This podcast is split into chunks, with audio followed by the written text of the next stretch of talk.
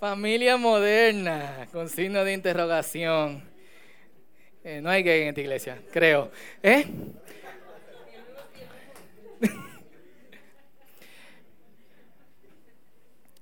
eh ¿Tú puedes sacar la basura?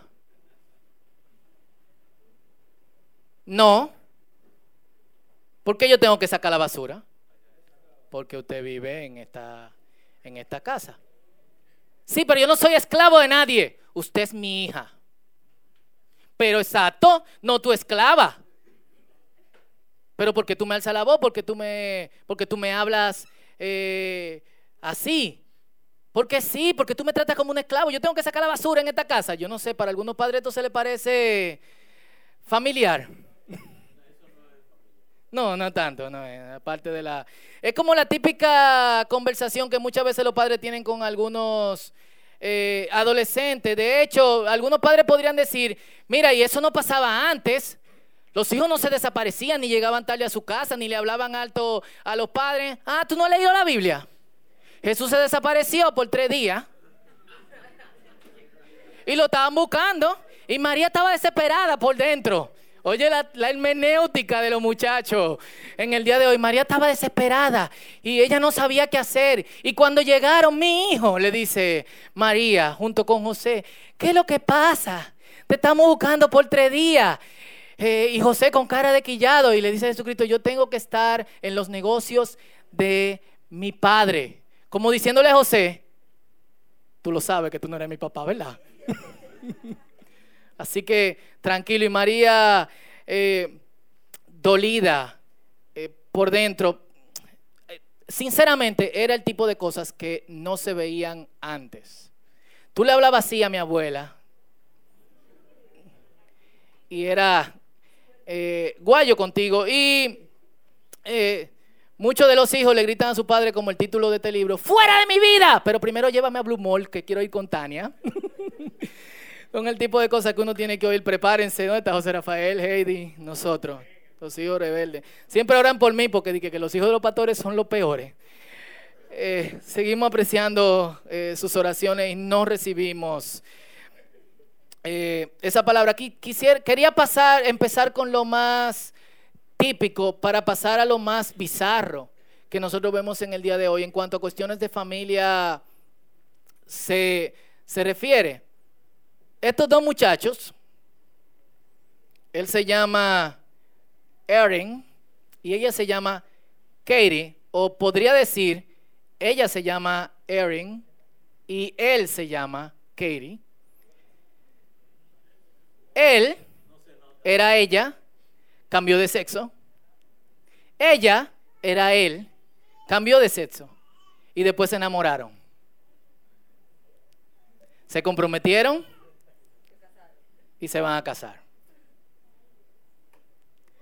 No son la única pareja así. De hecho, encontré esta foto buscando la historia de otra pareja similar de quien yo había visto en uno de esos canales de, de, investigación. Ellos forman parte de un grupo de parejas que son así. O sea, no enfermo eso. Es como que él no le gustan las mujeres y a ella no le gustan los hombres pero se transforman en otro sexo y entonces ahí sí le gustan los hombres y le gusta la mujer. O el caso de Tomás o Tracy, que una mujer hombre hawaiana que cambió de sexo, pero antes de terminar el proceso de cambio de sexo decidió quedar embarazada. Doa eh, de hecho, en Discovery Channel hicieron, o en National Geographic hicieron un documental con todo el proceso de embarazo de esta persona, quien ahora es una madre soltera porque se divorció, o padre soltero, no sé. Estoy confundido. Madro. Eh, tampoco es el único. De hecho, en Argentina hay un par de casos similares. Y vivimos en un, en un mundo bastante raro. Cuando yo veo ese tipo de cosas, es como que, wow, ¿dónde nosotros vamos a criar nuestros hijos? ¿O dónde nosotros vivimos. Aquí hay algunas personas que son de Estados Unidos, ellos tienen la eh, experiencia de alguna otra manera de interactuar mucho más que nosotros con parejas de este tipo, quizás no tan rara como Erin y Katie, o quizás no tan, casos no tan extraños como, como el de Tracy Tomás, o como ustedes le quieran eh, llamar, todavía este es un país bastante conservador, todavía. Pero eso no quita que nosotros tengamos que enfrentarnos al hecho de que el concepto de familia de muchas personas está cambiando. Full. ¿Eh? Dice ella que la quite, que le da cosa. Eh, y, parte de eso es, en cuanto también a familias normales se trata, es que nosotros nos hemos movido de un mundo comunitario donde la gente era como más eh, integrada con otros a quienes llamaba su familia, a un mundo más individualista, donde las personas necesitan que sus derechos individuales sean respetados, aunque esos derechos atropellen eh, a otras personas y sus creencias. Eh, punto. Y el individualismo nos lleva a ver cosas como, como esto. Esto es un anuncio que quizá algunos de ustedes han visto, si sonido me, me ayuda. Listo.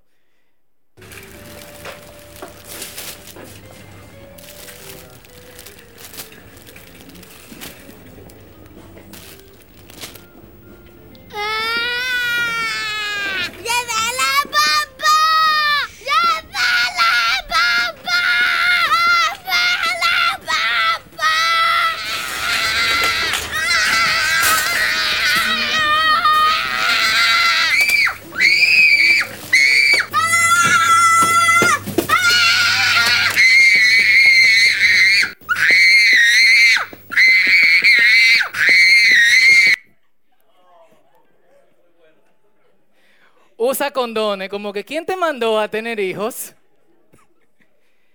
O sea, es el, ¿por qué debería yo de tener hijos? ¿Por qué debería que un eh, muchacho como este se entromete en mi vida? En palabras de un conocido autor cristiano, nosotros estamos de cabeza y el ejemplo que él da es de un accidente que sucedió en una de esas eh, shows de acrobacia aéreo en Estados Unidos en los 90, donde un piloto estaba volando de cabeza por un tiempo. Y este piloto, mientras estaba volando de, de cabeza, se acercó mucho a la tierra, el avión tuvo problemas, se le olvidó que estaba de cabeza y disparó el paracaídas, chocando con el piso. Y él dice, el mundo en el día de hoy está upside down, de cabeza. Y cualquier cosa que nosotros hagamos con el fin de defendernos, de, de, de salvarnos, puede ser que sea mortal. ¿Cuántos están de acuerdo con él? Y eso es así. Y esta es la forma en que la Biblia lo describe. Si pueden ir a sus Biblias en 2 de Timoteo capítulo 3 versos 1 al 4. Segunda de Timoteo 3 del 1 al 4. Y en lo que buscan en, en sus Biblias, si alguien me da la página en la Biblia que prestamos aquí, así... Eh, segunda de Timoteo 3 del 1 al 4. ¿Quién lo encontró que me pueda decir la página para ayudar? 962, para los que no encuentran rápido. Timoteo es dejado por Pablo en una de las ciudades más liberales de, ese tiempo, Éfeso. Las cosas que se veían en Éfeso son no mencionables para nosotros en el día, en el día de hoy. Algunas abiertamente, otras oculto, empezando con el hecho de que los griegos tenían esta idea media abierta de que un hombre podía coquetear con otro hombre, salir, besarse, agarrarse ciertas partes, aún siendo un hombre casado y no ser considerado homosexual. Pablo, quien tiene la visión de plantar iglesias en lugares céntricos, ciudades grandes, y si alguno de ustedes alguna vez tiene la oportunidad de ir a Turquía y visitar Éfeso, me manda una foto, pero eran eh, edificaciones inmensas. Y deja a Timoteo, quien ha sido criado en la fe, entre esas personas. Y es en esa área donde Timoteo tiene que ser pastor. Y era un muchacho joven, quizás 20, 24 años, todavía no estaba en, sus 30. Y esto es lo que Pablo le dice a Timoteo, aconsejándolo. La, la, primera carta a Timoteo es mucho más técnica sobre cuestiones de la iglesia. La segunda carta a Timoteo es más personal. Es como Pablo despidiéndose de él. Pablo ahora está preso, no vuelve a ver a Timoteo y quiere encargarle algunas cosas con respecto a ser pastor y ser joven, un pasaje famosísimo de ahí es, ninguno tome en poco tu juventud. Y le da recomendaciones sobre cómo va a ser la gente en los postreros tiempos. Y dice así, Timoteo, es bueno que sepas que en los últimos días habrá tiempos muy difíciles, pues la gente solo tendrá amor por sí misma y por su dinero ¿Se le parece algo? Serán fanfarrones y orgullosos. Se burlarán de Dios. ¿Se le parece algunos días? Serán desobedientes a sus padres y mal agradecidos.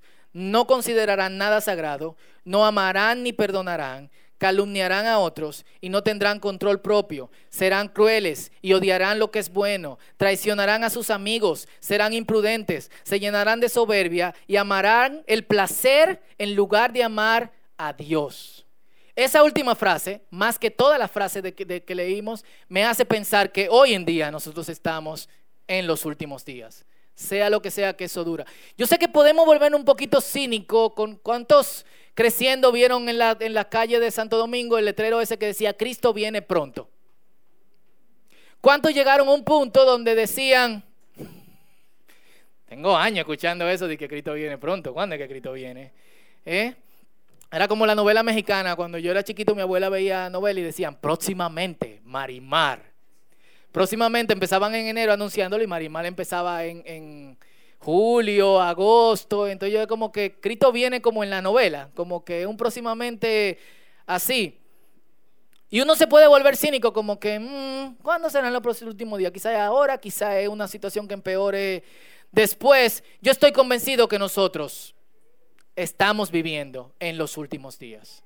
Estoy convencido que hoy más que nunca la gente ama más los placeres a Dios. Incluso en los tiempos de Timoteo, la gente que solía ser pagana, impía, tenía dioses. La gente no podía concebir la idea de una persona sin un Dios.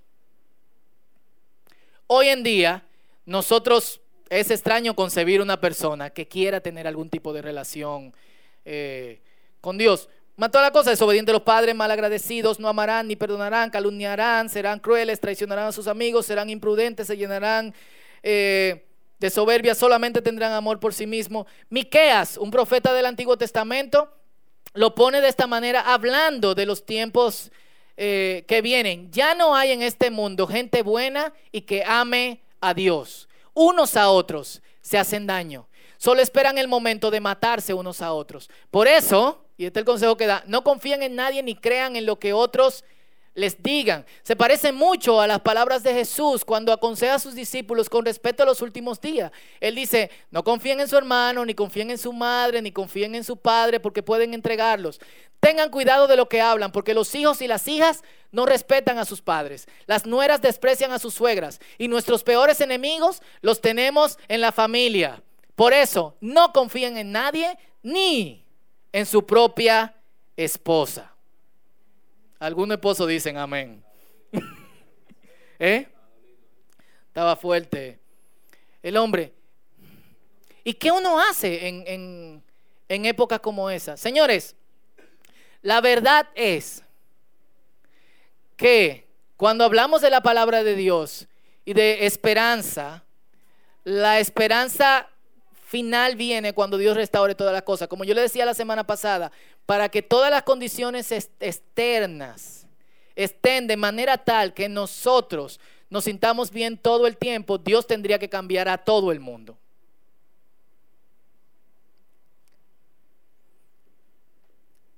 Sin embargo, Dios ha dejado la responsabilidad de cambiar a ciertas personas a su iglesia.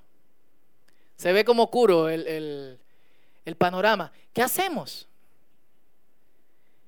Quizá dentro de algunos años, tu vecino sea una pareja de homosexuales criando tres, cuatro hijos. Y habrá su tiempo hablando de homosexualidad y cómo nosotros debemos de lidiar eh, con eso, o de lesbianas.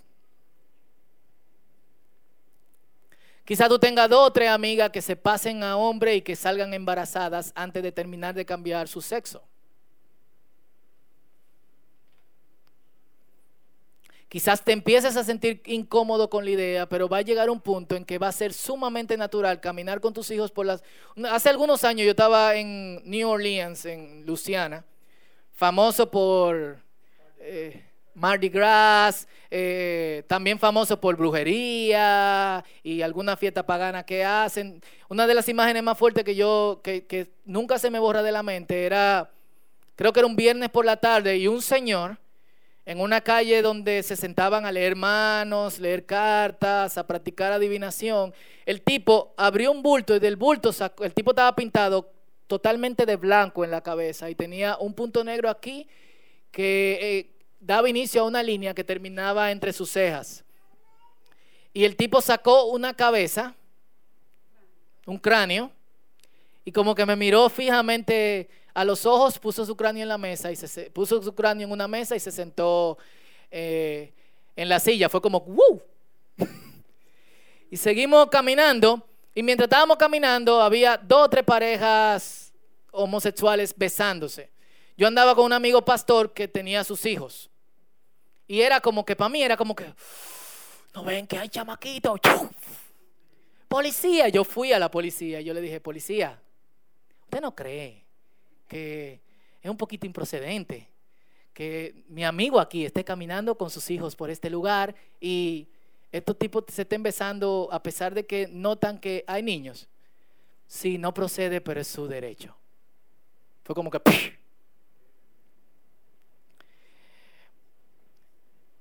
Y aunque nos sentamos incómodos, vamos a tener que lidiar con eso. ¿Cuál debe ser nuestra posición? Primero, como gente que vive en un mundo que va en degeneración. Segundo, como gente que va a tener familias. O como gente que tiene eh, familias. Y ambos pasajes nos dan la clave. Segunda de Timoteo capítulo 3, versos 10 y 14.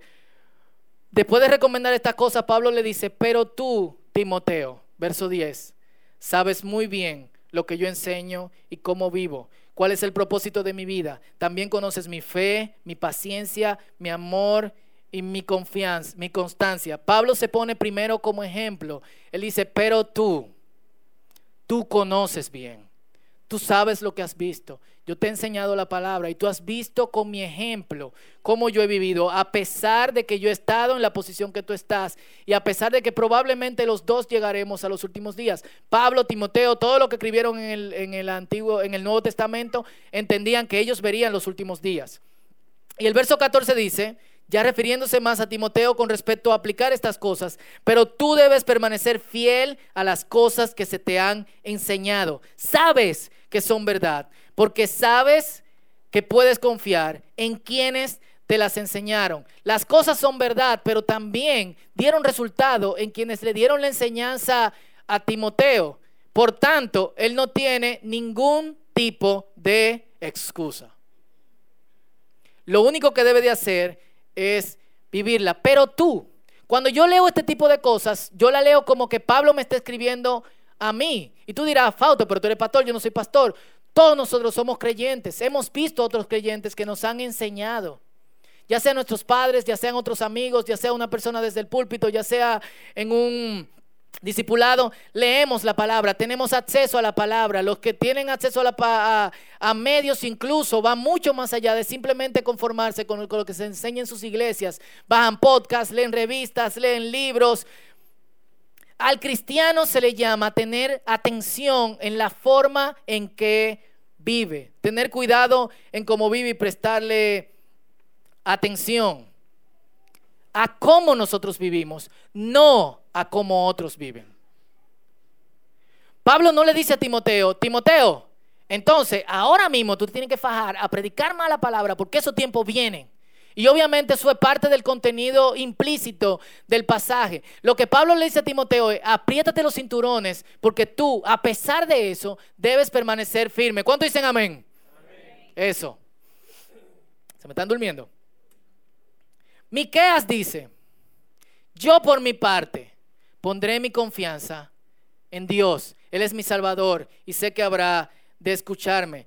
El punto no es cómo andan las familias hoy, sino cómo un creyente vive y forma y es parte de una familia hoy en día. Y se lo digo porque la excusa de muchos de nosotros puede ser, todo el mundo lo hace. ¿Quién no ha dicho eso? Todo el mundo vive así. Esta semana yo estaba hablando con un grupo de jóvenes sobre sexo prematrimonial, un tema como que ¡pum! Y uno de ellos me dijo, ¿Tener sexo antes del matrimonio es pecado? Sí, se llama fornicación. Hay mucha gente pecando.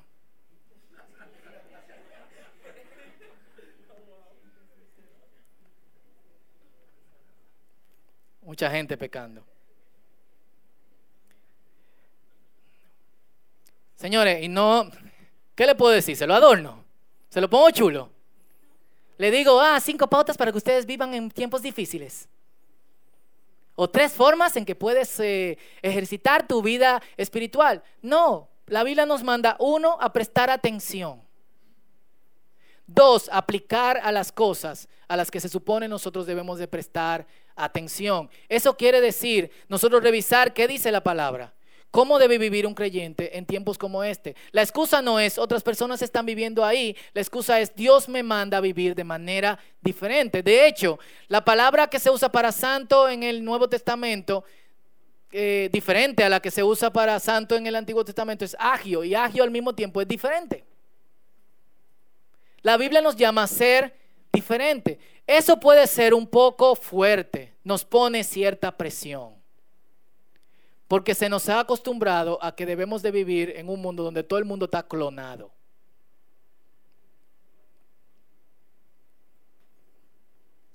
Y no solamente eso, sino no solamente cómo somos radicales en nuestra manera de vivir, sino cómo mostramos gracia a otros.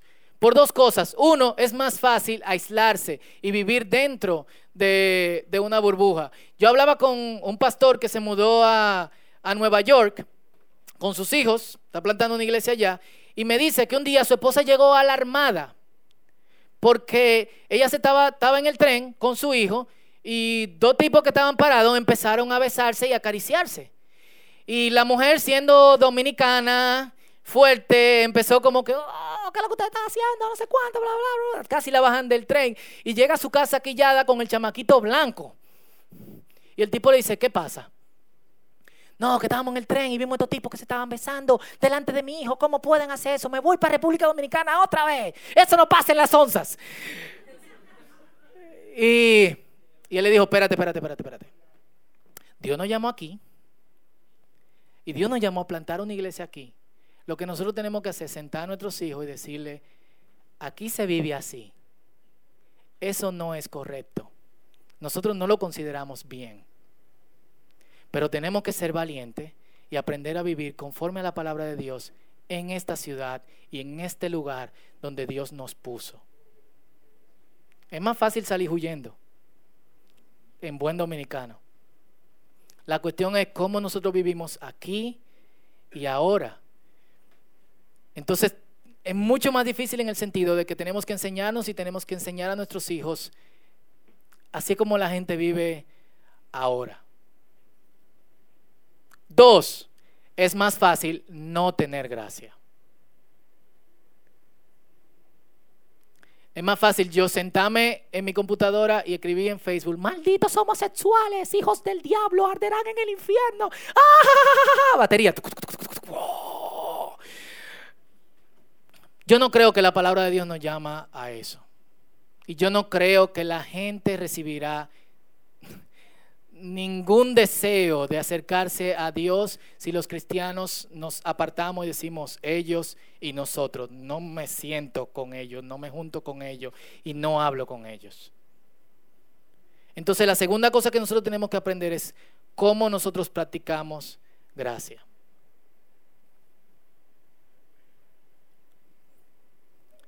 Y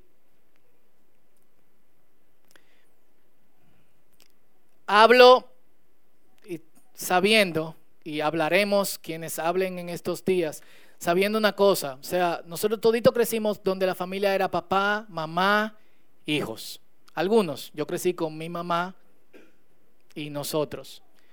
Entonces tenemos que aceptar el hecho de que dentro de la iglesia tenemos diferentes tipos de familias. Hay madres solteras, hay padres solteros, hay eh, eh, hijos sin padres formando su familia con sus propios hermanos. Eh, este es el tiempo en que nosotros vivimos. Pero ¿cómo hacemos lo mejor en medio del lugar donde Dios nos ha, nos ha puesto en vez de huir? Para los que de alguna u otra manera quizás sienten que su familia le ha fallado o que su familia de alguna u otra manera no representa a la familia en que una persona debería de vivir, yo creo que estas palabras de Jesús deberían de servirnos de consuelo, que dice, mi madre, mis hermanos, son todos los que oyen la palabra de Dios y la ponen en práctica. El Señor nos invita también a ser parte de una comunidad más grande y de una familia mucho, mucho más grande. Y hermanos, estamos aquí porque no tenemos otra salida. La única salida que nosotros tenemos es vivir para Cristo, aquí y ahora. Y vivir donde Dios nos ha puesto. Y ser sabios con respecto a estos tiempos. No solamente ver los tiempos y criticarlos, sino verme hacia adentro de mí y decir cómo yo vivo aquí y cómo yo vivo ahora, cómo yo muestro la gracia de Dios y cómo al mismo tiempo yo puedo denunciar las cosas de esta cultura con gracia, las cosas de esta cultura que no, que no proceden. Amén. Oramos.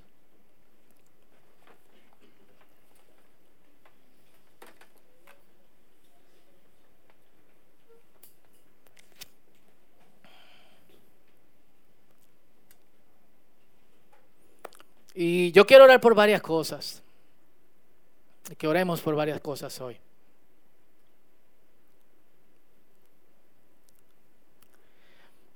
Uno, yo quiero que oremos por las personas que de alguna otra manera han resultado heridas por sus familias. Porque eso va a afectar la forma en que ellos van a ver familias o van a formar familias en el futuro, de alguna otra manera. Y yo quiero también que oremos por los padres solteros que hay aquí. Y yo quiero que oremos por las parejas jóvenes que están aquí, por los novios que están aquí. ¿De qué forma nosotros podemos ser valientes y vivir en un mundo oscuro, mostrando lo que Dios quiere hacer en nuestras vidas y viviendo lo que Dios nos mandó a vivir?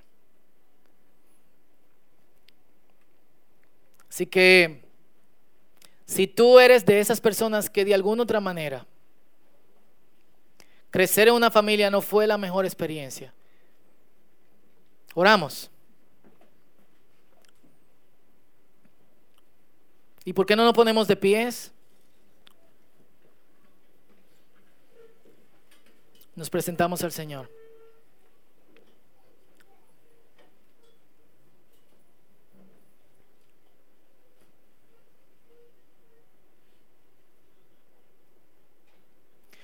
Padre, en el nombre de Jesús estamos aquí y es tu gente, tu pueblo, tu iglesia.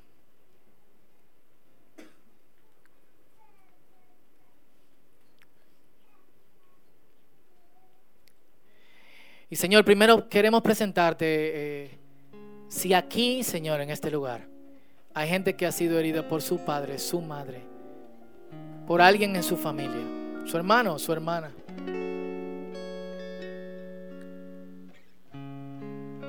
Te pido en el nombre poderoso de Jesús que tú traigas sanidad en este momento, Señor. Padre, si están aquí, tú sabes quiénes son esas personas.